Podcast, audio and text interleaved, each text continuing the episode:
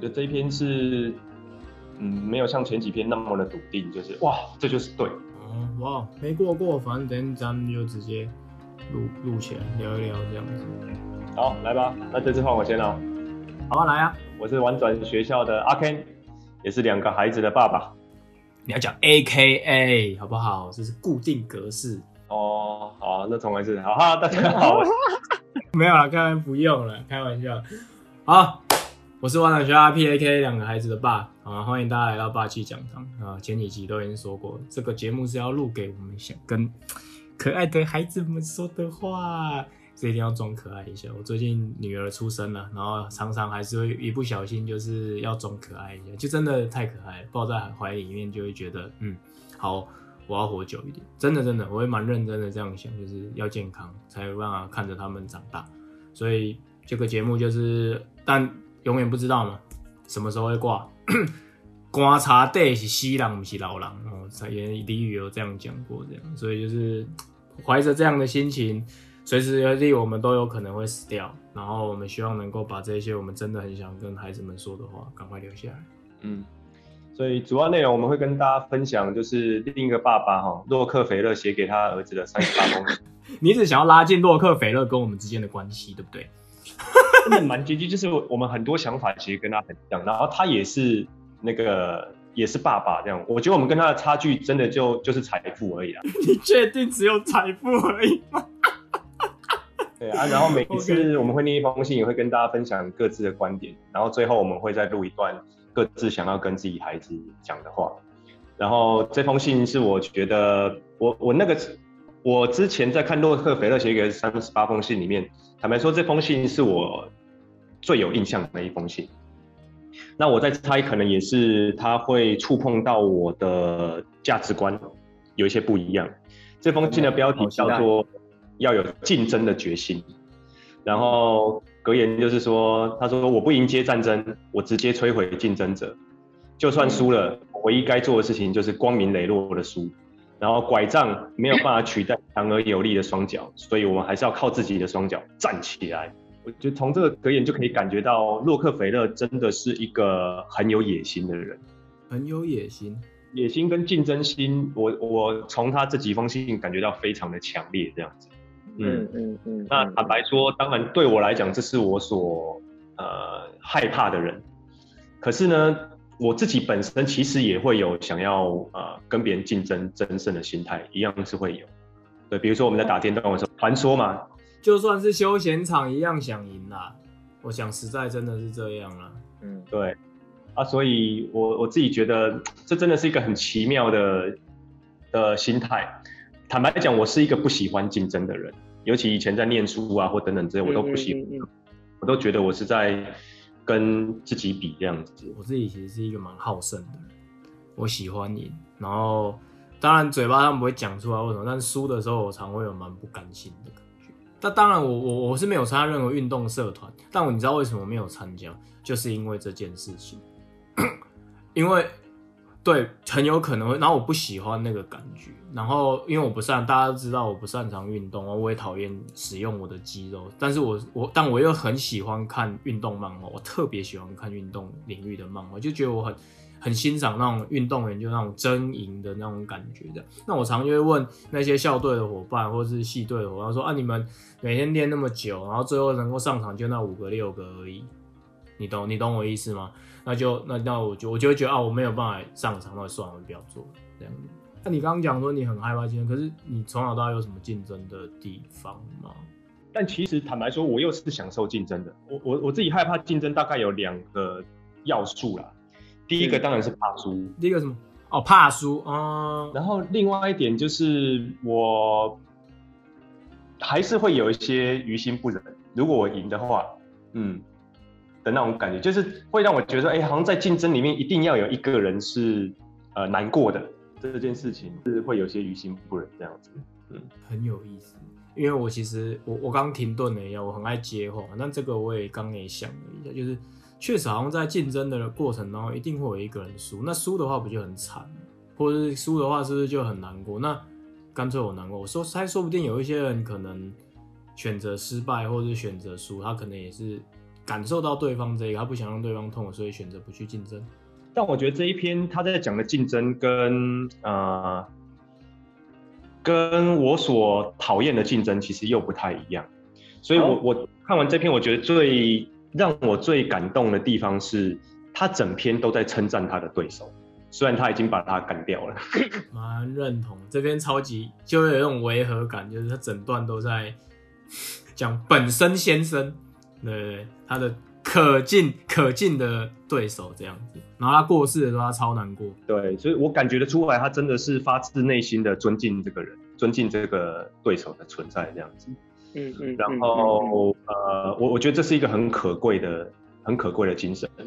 也就是说，呃，我觉得洛克菲勒给我一个很很有意思的印象，他是一个非常 tough 的商业就企业家，就是。是他他可以呃用尽代价去实现他所做的事情，但是他有一个底线，然后那个底线就是，我觉得是一个人本的精神。哎呦，你讲到人本，哇靠，他是尊敬人的精神，所以你看他这篇文章里面，他就有写，就是他虽然很爱好竞争，可是他希望自己赢的是光明磊落的。哦，如果说今天我要跟竞争对手。竞争最快的方式是找人去暗杀他，这种事他就不干。对，他要在商场上，在真正的就是他觉得对的战场上去赢得这场战争，否则就算输掉，呃，也就是说，就是有输过没怕过啦。对，我宁愿输掉，或是但是我用尽全力，那我也不想要做那些不光明磊落的事情，这样子。而、嗯啊、我觉得这一种竞争就是，呃，他对我来讲就没有到那么的不舒服。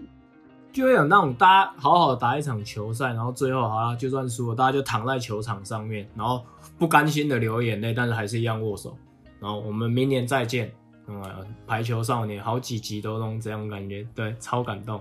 对就是这样。所以你看，像排球少年那部动漫，我也真的很推荐小孩子或是爸爸妈妈让嗯看，你会看到什么叫做。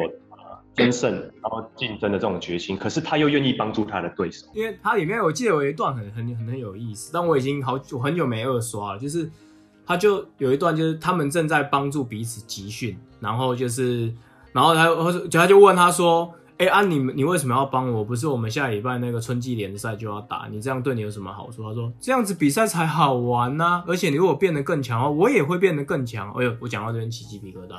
我那一段其实就是直接被我截图变成封面还是什么之类，就是太感动，就是哦原来是这种心情，然后想要争胜，不是那种干掉别人、杀掉对方战争，而是就是那种哇较劲哇酷，然后两个人就是可爱又可就互相又爱又恨、相杀相恨的那种感觉，就觉得很很很很酷。对啊，啊我觉得坦白说这篇这封信他就是在讲他跟这个对手 Benson。竞争的过程啊，然后里面当然蛮多是故事的，但我们还是有，我还是有画一些金句出来啊。然后我觉得就是真的很感动，就是如果人生当中有一个这样子的那个对手的存在，其实很多日本漫画好像都有这种感觉，对不对？那个武藤游戏跟那个谁海马赖人，哦，大家又没看过这个吗？也是这种感觉这样。然后所以他，我觉得他会尊敬那个 Benson，最主要原因是我觉得有这句话，他说。当时我的势力已经非常强大，所以我可以让这些人腰缠万贯，我也可以让他们一文不值。但的确有人无视我的权威，例如 Benson 先生这样子，所以他他遇到一个也是很有野心的对手，甚至在过程当中也让他很辛苦，甚至会有可能会输掉这场这场竞争。然后他说，当然快输的时候，他讲说我并不想要赶尽杀绝，困死他们，所以有些主管呃说要用武力。摧毁他的事业，武力就是可能真真的是暗杀、啊、征服，或找找 gangster 去去干掉他们，还是什么之类的。他他们那时候武力应该是讲真的，然后说，但我厌恶这种邪恶下流的想法。他说，只有无能的人会干这一类令人不齿的勾当，所以我告诉那个主管说，请杀了你那个愚蠢的想法。我从来没有想到会输，但即使输了，我唯一该做的事情就是光明磊落的输。这段也是我我有画下来的金句啊，就是输了就输了啦，但是要光明磊落是一定要是呃大汗淋漓的躺在球场上面，这样畅快的输了的这种感觉。那我觉得他后面在解释这个想法是更有意思的，因为一般我们觉得、欸、要光明磊落的输啊，可能是哦因为课本上这样讲啊，或是漫画里面都这样宣导啊。嗯，但我觉得他里面讲到一个很核心的，为什么要这样做？他说，因为如果有人在背后搞鬼没有被抓到，他一定会获得一些竞争的优势。但是这种邪恶或是不道德的行为是很危险的，它会让你自己本身丧失尊严，甚至可能坐牢。他也认为这样的行为是没有办法长久，所以不是一个可靠的企业策略，只会破坏大局，然后让未来变得更困难。所以他他其实很讲究要有一个游戏规则的存在，因为规则可以创造关系，然后关系会带来长久的业务，所以。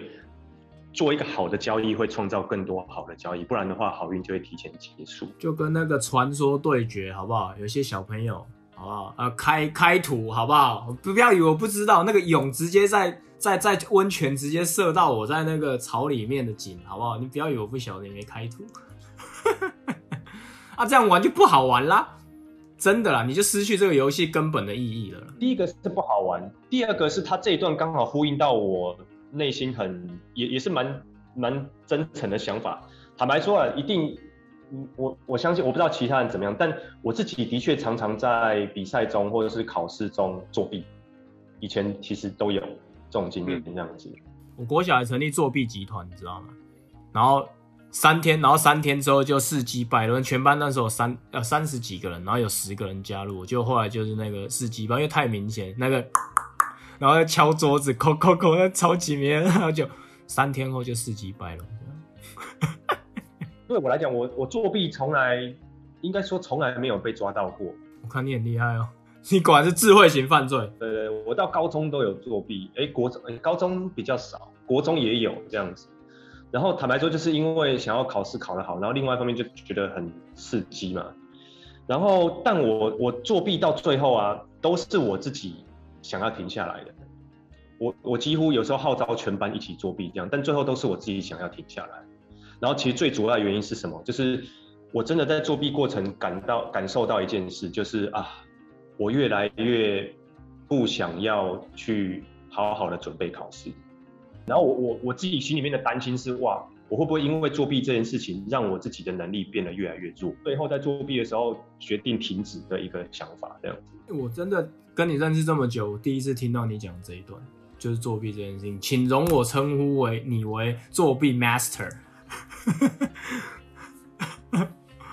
哎、好，那我们录一集那个以后的这霸气讲这样干话，另外一个就干话讲堂，就录一些奇奇怪怪我们那种各种莫名其妙的事情这样。因为我我因为我是一个很笨拙的人，我很容易就是我之我后来不作弊也是因为就我太容易被抓，所以我就干脆放弃这件事情。不过你刚刚讲那个其实我很有感觉，我我我第一次听嘛，所以特别有感觉，就是怕自己越来越差。对啊，你我这样反而本末倒置，其实没有意义。你你你拿了那个奖杯，but 你本质还是越来越弱，那这样要这公干没意义啊。所以我觉得我刚念洛克菲勒那一段我就很有 feel，因为他其实。呃，我觉得每一场比赛或是每一个战争都会有输赢，但如果为了赢这件事情不择手段，你真正失去的可能是你长远期待自己想要有具有备的东西这样子。所以真的拉长远来看，他认为说我就是要照游戏规则去玩，因为这样我最终的目标是我的企业可以长久，所以我才会说他是一个野心家，就是他很了解就是自己要做到什么事情。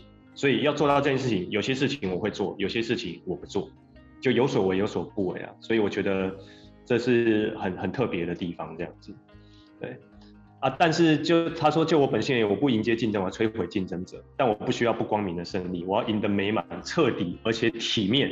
所以你可以感觉到这个人是很在乎，嗯嗯，对，很在乎面子的这样子。然后他很喜欢掌控的那一种、嗯嗯嗯、那一种感觉，这样。那的确，他后来也做到了。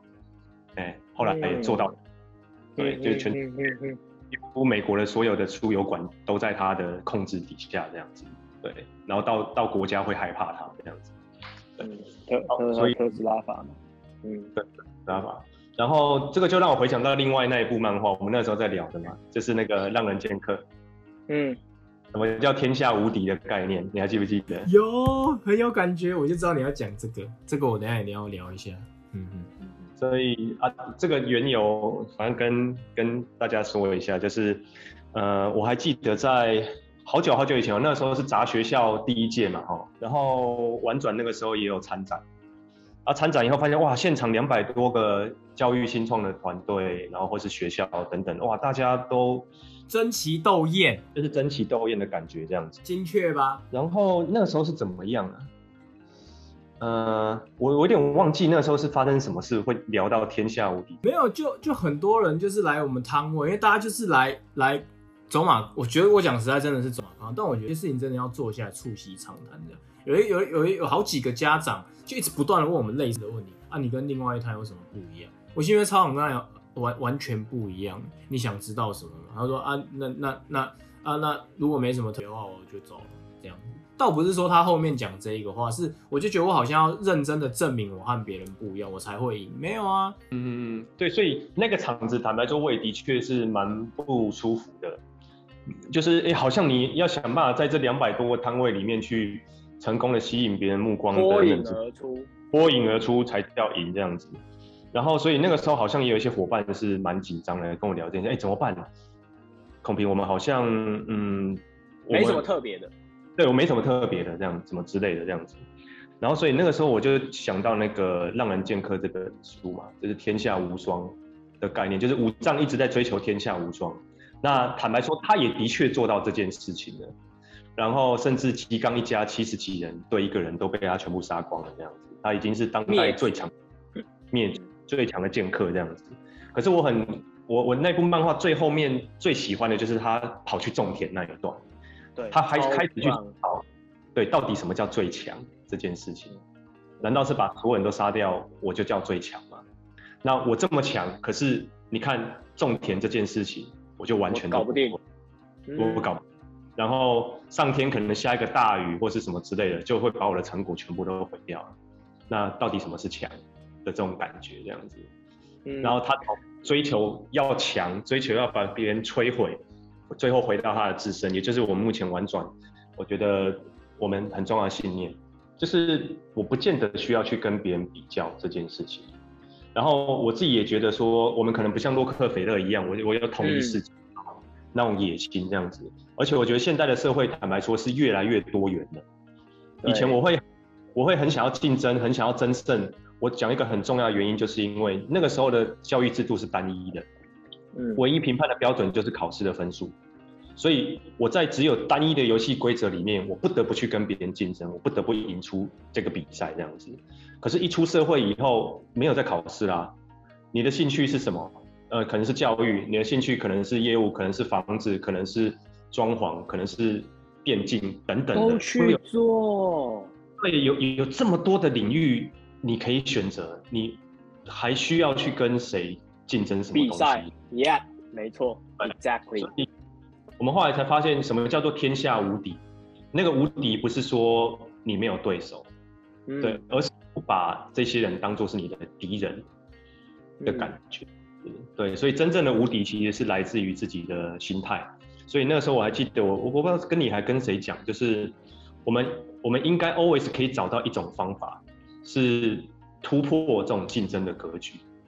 对，如果如果对方想要跟你在营队这边做竞争，那你可以再退一步去想，那我可以怎么样成为支持所有营队的公司？变成平台，全世界人都在谈平台啊。说实在的，哪个领域都有人在讲要做大一统，或做做平台，但能做到的少之又少，因为总觉得好像饼不够。那种感觉哦，因为营队的市场就这样哦，可能电商的市场就这样。我如果帮了他，是我就少拿了一些，但从来没有人想过，那有没有可能这个世界的饼是无限大的？有没有可能这个世界我可以一起把这个饼扩大？这个大家都在谈，你知道？但是我觉得富勒博士，你好像之前有关我，你等下再帮我补充，就是说其实地球上面资源是无限的。我那时候听了，我就觉得你在讲干话，石油一下就要用完，现在都已经在开采页岩油，怎么可能会用完？但是正因为人类的技术进步，然后人类的科技不断的有成长，你看过去石油直接拿来的，现在有炼油厂，连石油的渣渣都可以拿去铺嘛。也就是说，人类的科技会不断的让这一些东西变得越来越，不一定会越来越少，可能会变得越来越多，因为更有效率的方式去运作。所以我们到底在争哪个饼啊？我长期里面就在想这件事情，所以后来那时候你跟我讲这个，你那时候正确的说法是精确的说，因为我把它写在我脸书，然后那一天对我来讲蛮重要。他说：“心中无敌才能天下无敌。”我们心里面没有敌人的时候，我们才能够真正的天下无敌。那我们要做的是怎么样的人呢？我们想要在这一个人生当中成为一个自己的样子会是怎么样？所以后来我们就把这个共好双赢的这一个 DNA 纳进去我们公司的员工手册，然后正式啊，很多公司都这样讲，共好双 Win-Win Solution 等等等。那我们在营队员不断和孩子互动，在自己，然后在生活当中的每一个环节，都试着像我跟我太太，我也在想很多的共共好双赢的局面，然后怎么样让他舒服，我也舒服。那这个其实是日常每天的不断的修炼才会得到的。我我会有这种概念，其实也是根深蒂固从那个富勒博士那边来啊，当然也是那个 Randy。告诉我的，他他，因为他在上一堂商业的课，然后他就在讲说，哈、哦，我们美国人最喜欢你们亚洲人这种竞争的心态，所以他说，你有没有发现，基本上美国到亚洲找竞争场，他最喜欢看到的就是你们互相彼此拼价格，然后杀的血流成河赚不到钱，然后他可以用很便宜的价格去让你代工。他说那个行为像是一个一个水桶里面，没有水桶里面，然后有一堆螃蟹。然后这些螃蟹挤在一起，然后爬出来，然后互相去破坏对方，把对方的螯弄烂，然后最后变成大家都爬不出来的那种感觉。他说竞争就是要做，只要捡起来就可以拿来吃。对，我捡起来就可以吃的这样。所以那我那时候就会思考，哎，对，那为什么我们的想法跟呃美国人或什么是不一样的？因为基本上美国人都是在制定游戏规则的人。嗯哼，是认同。对，玩游戏规则就是让大家一起玩的那种感觉。但好像我们一直停留在必须把对手打倒，或是摧毁他的这种感觉。那我自己的根深蒂固的想法，就像我一开始讲，我觉得这件事情对我来讲是不舒服的。我并没有想要摧毁，或是让别人对活不下去、干掉别人的这种感觉。那我我。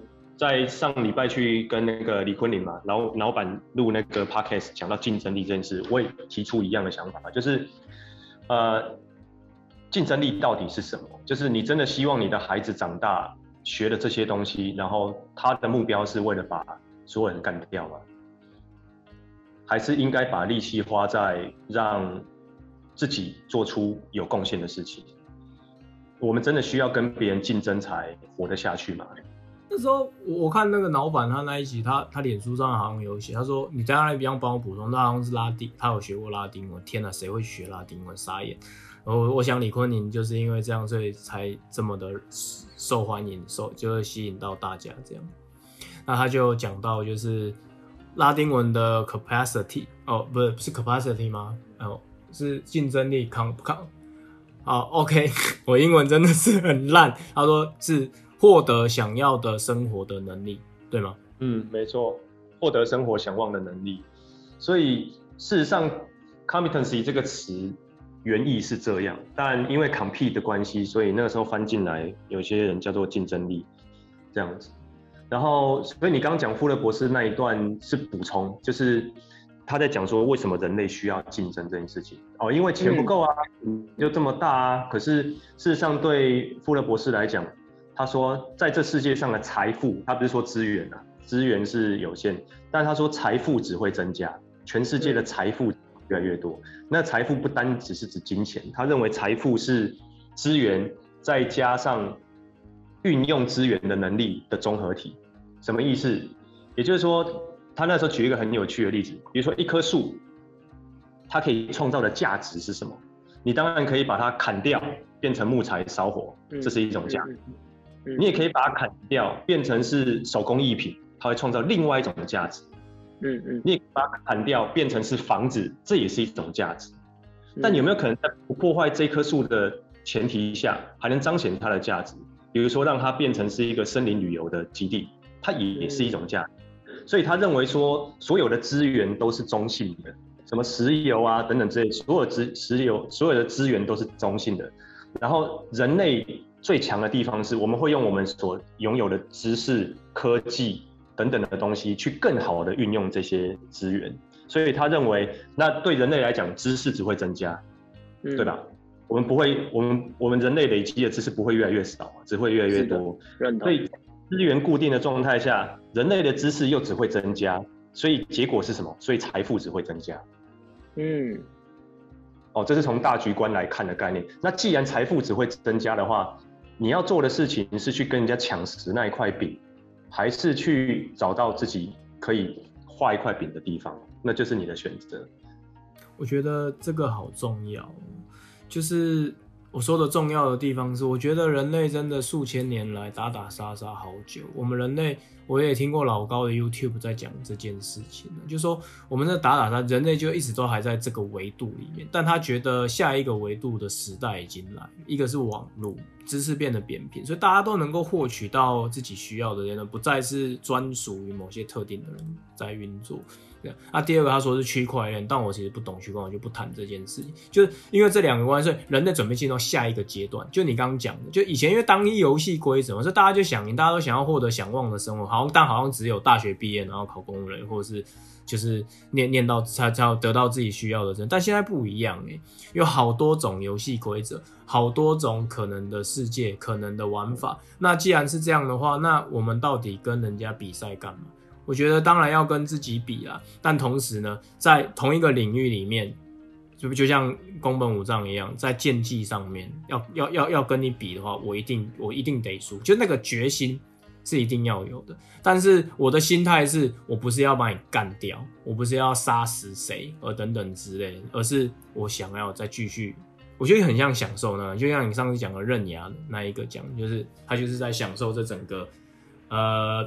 训练的过程、比赛的过程、各种的这个旅程，哦，那人生变得好有意思。我讲到起鸡皮疙瘩，就是人生才会变得有意思。不然你眼整天都在想，我呃很害怕，戒慎恐惧，我会输，或要不就他输，要不就我输，因为人生只剩下这一个。宫本武藏说不是砍了，就是他们几本家全部的人之后，然后他每天都戒慎恐惧，活在这一个恐惧里面，会有人来寻仇或什么等等的，这样好像也不是真正自己他想要追求的东西，对啊，所以。我记得几年前有有些商业界人会分享什么呃，中国那边很有狼性啊，然后台湾就只有小确幸啊等等之类的这样子，蛮、嗯、好的。那，哎、欸，我我也不能说小确幸好或不好，但是呃，或是狼性好或不好，而是你有没有享受在那个呃状状态里面，然后。呃，如果说狼性是一定要把对方干倒的那种心态的话，你就像宫本武藏而言，你最后会发现这真的是快乐的获取快乐的方式嘛？那所以我，我我自己也是觉得说，我我很喜欢台湾这个社会，就是因为我们其实呃没有那么的匮乏感。我自己有时候觉得，竞争是来自于匮乏感。我正要讲匮乏感，真的就是。以前我好，我我刚刚会故意偷笑自己，就是小确幸很好的原因。其实坦白讲，我刚出社会的时候，我也很厌恶小确幸。我就觉得啊，年轻人就应该有有有有有志气啊，然后认真一点，不要整天在那边逛网拍小确幸这样。但后来我发现，嗯，好像他没有这么的糟。然后就是因为我会一直在想这件事情的原因，就是因为很多人拥有的这些匮乏感，反而让他没有办法前进。我以前就是这个状态。就我就很强的匮乏感，然后我觉得我好像很烂，然后我所以我必须要不断的实践努力，然后去证明自己很好或等等之类。但其实不需要这样，我们都可以。我那时候我记得我同事就给了我一个评价，他说：“哲宇，你是一颗很很很大颗的太阳在公司里面，但你的阳光会刺人。”你你听得懂我意思吗？就是我我我一样是很优秀，没有错，大家都看到了，但是你的阳光会刺人。但后来隔了五六年之后，反正那一个那个工作伙伴，很职场上很资深的前辈，然后他后来又训诫到这，我这几年我没有跟你接触，但我在脸书上面看到你的现在阳光变得越来越和煦、是柔和，也就是说我的本质没有变，还是一样是一个太阳，竞争的本质也没有变。我还想要赢，我们当然想要让玩转学校成功，我想要让我在育儿这条领域能够越来越好，这样。但那一些比赛好像更多的是往里面去走。而不是往外面去杀别人、干掉别人而获得的那一个成就感，Yeah，对啊，所以我才说这一封信，我在看完就是也还在思考到底是啊竞争到底是什么样子的特质。然后，嗯、但我觉得讲到匮乏感就蛮精确的。如果你今天做这个竞争或是做这件事情是因为本质上的匮乏感，那不能说。不是说你不能做，而是做完以后，坦白说自己身体也不会感觉到舒坦，或是说，比如说，好像我作弊，如果是为了说啊，我那个回家考回家不会被爸爸妈妈打这样子，哦，那的确那是一种匮乏感，我怕被打。可是当作弊完以后，你获得好成绩了，你换到了就是哦，我那个匮乏感消失了。可是同时间，你心里面会有另外一个失落感会会跑出来。跑出来，没错，对，没错。然后所以。最后才会去反思说，那我到我要追求的东西到底是什么？当匮乏感去掉以后，才会认真去思考，那我到底要追求的东西是什么？这样子哦，我觉得这个是重要的，对啊，我在呼应一个故事，所以像我刚刚讲 Randy 讲那个螃蟹的故事嘛，啊，然后但是那个时候现场也有，因为我们那时候在大陆办课程，现场也有大陆学员就举手问他，因为这个对大陆人来说很重要。他说啊，如果都不竞争的话，那人类怎么进步啊？等等之类的。然后 Randy 讲了一个很有意思的概念，他说竞争跟竞赛是不一样的。嗯，竞争就是你想尽办法要把对方干掉的那种感觉，就是要把对方往下拉，这种叫做竞争的心态。他认为这个叫竞争，让对方变不好，这叫竞争。但竞赛是什么？你想要让自己，对，你想要让自己更好。或是你也想要对手可以很好，所以你才打得起来嘛，对不对？所以就像那个孔子讲的哦，君子无所争，必也射乎，就没什么好争的。但是竞赛是一个很有意思的东西，因为人类都想要赢，都喜欢赢。但那个想要赢、喜欢赢，不是不择手段的赢，而是想要证明自己做得好这件事情，看到自己变得越来越好。对，如果你的根底是希望自己可以变得越来越好，那你要做的事情可能。不是竞争，而是竞赛。怎么让自己、让对手都变得越来越好？然后这样子，这个会也会自然而然也会变得越来越好。你讲的这个我好喜欢哦，就是竞赛这个东西。你看那些什么运动员啊，然后你看他们朝着奔跑线、呃终点线那边奔跑的，就是为了让自己的秒数越来越。但全体八个人都是一样的想，而不是想着我要把对方绊倒，这样就不好玩。没错，没错啊，所以我觉得这个这个也。呼应到洛克菲勒先生在这一封信所写到的概念，对，所以人类本来就有想要争胜的心，只是我们希望是在游戏规则里面去玩，然后这个玩的过程当中，你自己有变好，对手也变好，没有人可能不需要有人因此这样变得更差，生活陷入困顿等等之类的。耶，我们不要彼此就拉拉彼此往下走了，我们一起往上走，对吗？这样我觉得。嗯，竞赛这个概念超级好。OK，但我自己在反思的一点是，好，那哎，看、欸、你这么会讲啊，如果今天有人就真的是要杀掉你，就是要跟你发动战争，怎么办？一战呢、啊？对啊，就战啊！我我我自己也是觉得，那就来打，必须得，对，必须得，对，嗯，而且不会手软，也没办法手软这样子，因为如果今天对方是怀着恶意的想要攻击你。当然，你可以试图先去缓夹或是化解这个恶意，嗯，看，因为我我当然还是相信说人类本身都还是有善意的存在，是的，或是他的恶意可能某种程度有某些匮乏感，是我们能不能想办法怎么去满足他？但假使都这样做了，或是说在时间来来不及应对的状态下，他就是要把你干掉。坦白说，你只能把他干掉。嗯嗯，我我自己也觉得这是无法回避的事情，所以我们不主动去干掉别人。但如果今天有人要跟你宣战，有人想要把你弄掉，怀着恶意的话，那我觉得我也不会手软的这种感觉。嗯，嗯，我其实常在创造学会的一些著作里面，就是时间先生他会写一些书，它里面也有讲，他其实因为创造学是一个文化教育和平的团队嘛，所以在谈论反战这件事情是绝对在在一个。在绝对常在讲的，可是有时候我看的时候有点违和。年轻时代的时候阅读就有点违和感。可是每次在那边讲，哎，男子部要挑战什么什么事情的时候，然后他的说辞却又是，我说哇，这一战必赢，必必必打败，什么必不不，一定要让这个挑战对手一定要怎么样怎么样，巴拉巴拉等等之类。但后来长大之后看就越来越看得懂，是那一个心情心态。那当然，孔明刚刚讲说要要打，我绝对是不会手软，就是那种面对困难，我绝对不会手软。然后面对这一个眼前要伤害我的人，我绝对要全力以赴保护好我自己的那一个心情。那当然，保护好自己，或是呃全呃就是全力的拼搏等等这些，我们不一定要杀死对方。我觉得这个绝对是有机会有一些缓下，但我觉得在那个现场。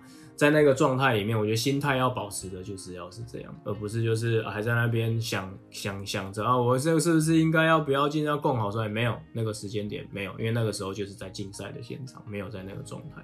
我还记得我那时候在考社工师考试的时候，我那时候很好笑，我觉得那时候就是我那时候写那个题目有没有看到只要不会写的题目，就看看我的左边。看看我的右边，然后就哼，我不会写，你们也都不会写，你们一定都会输给我，这样就是那种心情超好，也就是很想很想赢的那个心情一定要拿出来，这样不输了。那学会一直在谈，就是在谈竞争，有一个很重要的概念叫不输，就讲不输比赢更重要。就是我也现在都还在咀嚼这件，以前就可以侃侃而谈，一直在讲这件事。但关于不输这件事情的韧性，我现在也都还在重新在学习当中，好吧？哇，这集再继续录下去，要要要要要五十分钟，好恐怖！我们节目从四十分钟一路五十分钟，就准备要迈向一百一百二十分钟了吗？越录越好了。我们来跟孩子讲些话好了。Hello，小四，然后运气，嗯。我想了又想，觉得以后还是叫你们本名好了。就觉得六六步步好像会把你们当小朋友一样看待，因为对我来讲，你们就是像我一样的的存在。我希望我们未来的关系也会是这样，好吗？那这篇在讲，OK，你们刚刚前面听了这么久，然后我想内容都讲完了。那如果未来有人想要跟你比赛，那就去比赛一场，然后光明磊落的赢了，那输了也不要紧。不过我相信你们两个一定不会让自己一直输下去，然后一定会一直想到新的方法，这样。但我觉得你们真的一定可以玩到自己想要玩的游戏，好吗？前面讲到的游戏规则，然后好好的照着这个游戏规则，然后享受人生的每场胜利的比赛。如果以后你们再大一点，我已经可以看到你们去参加那个运动会，然后好想要在那个现场里面看到你们冲刺。然后越过那一个那条线，然后回头看着我说“爸爸”的那个感觉，我讲到我现在都起鸡皮疙瘩。我希望我一定能够看到你们的那些话，不管你是第一名、第二名、第三名都好，我都一样为你喝彩。那等待你的是无垠的天空，好吗？这整个世界都会是你的，爱你们的爸爸。换我了哈，呃，豆豆还有演员，那我还是叫小明呢。呃，并不代表我跟你们不平等哦，我也讲给主持话，而是嗯，我觉得这样很亲切这样子，OK。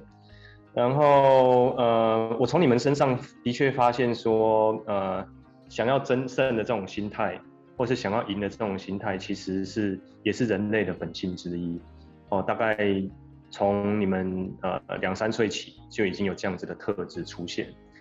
然后我也观察到，这种真正的心情其实是一种觉得自己可以的这种心态。其实真正重要的是，哦，我我可以，然后我很厉害的这种感觉，这样子。所以，呃，我不知道你们有没有发现呢？好像我在跟你们比赛的时候，不管是踢足球啊、打排球啊等等之类的，其实我会根据你们的能力，然后去调整我自己应对的方式。然后甚至有时候我会故意。或是说故意稍微放一点水这样子，那听起来好像不太光明磊落，但因为我在跟你们玩的过程当中，我相信那是一种在呃呃培养你们就是面对挫折的能力，或是让自己变得更好的这种自信心这样子，所以我当然会很心疼，就是啊，当今天你输给我以后，然后在那里大哭啊，然后大叫啊，然后躺在地上，然后。半个小时哭半个小时爬不起来的这种感觉，这样子，我当然看了也是很心疼这样子。但我我我觉得，可是人生就是这样子，所以呃每个人都会经历到一些挫折的事情，所以我觉得更重要的是，当然输了以后可能会觉得不甘心，可能会觉得难过，可能会觉得没有信心，这个都是非常非常正常的。但是就像前几封信里面提到的。但当你哭完以后，难过完以后，你就会发现说，哎、你的生命力会让你继续的站起来。然后我觉得这个是很宝贵的。然后当然，爸爸也希望你们呃，好好去思考，到底竞争是什么，对你来讲是什么意义的存在。呃，不是因为不要不要为了竞争而竞争，然后让自己进入到那个连自己都感觉不舒服的状态。所以啊。呃爸爸的信念仍然是，就是我觉得竞赛是必要的，我也很享受在竞赛打传说啊等等之类的比赛，是很有意思的过程。可是，在那个过程里面，我们觉得自己，呃，变得越来越强，我觉得对我来讲是更重要的。然后，所以也希望你们在将来人生当中遇到竞争或是遇到竞赛，可以享受在其中。然后不断的变得更好，然后去追寻自己心目中理想的样貌。爱你们的爸爸啊，真棒！就觉得越录越长，表示我们也越来越喜欢这些画面了。就是这样随性所致，我觉得这个其实就是录给我们孩子的。因为大家观众喜不喜欢听不听，我觉得都都算，就畅所欲言，把我们所有想讲的人都录下来，好，我们就留给留给未来的你们，好吗？你看都到第五封，然后哎，想讲的东西好像会越来越多啊。我自己是营救在这样的气氛里面，啊，每次录这个都还蛮疗愈的。对，好了，那就先这样了，拜拜。嗯，拜拜。